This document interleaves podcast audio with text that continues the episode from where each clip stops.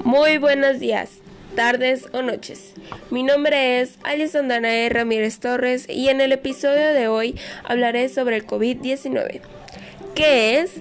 Sus efectos negativos y cómo se originó.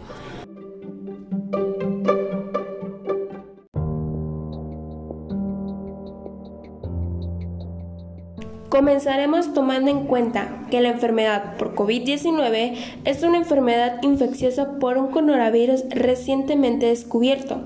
La mayoría de las personas que se enferman por COVID experimentan síntomas de leves a moderados y se recuperan fácilmente, aunque muchas veces sí necesitan tratamientos fuertes.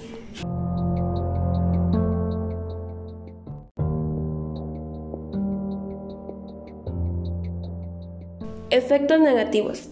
La mayor parte de la gente que tiene la enfermedad del COVID-19 se recupera completamente en unas semanas, pero algunas personas han quedado con secuelas. De esas, unas sienten escalofríos, les da diabetes, afectan la memoria, entre otros. Algunas personas mayores les ha afectado mucho más, ya que han perdido por completo la memoria, el olfato, la movilidad, les afecta los pulmones, la función cardíaca, entre otros más.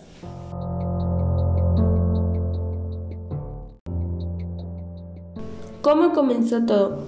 El 31 de diciembre del 2019, la Organización Mundial de la Salud recibió reportes de la presencia de neumonía. Su origen fue desconocido en la ciudad de Wuhan, en China. Rápidamente, a los principios de enero, las autoridades de este país lo identificaron la causa como una nueva cepa de coronavirus. Esta enfermedad se ha estado expandiendo por todo el mundo, aunque todavía en este tiempo no se han confirmado su origen y suelen decir que fue por un animal.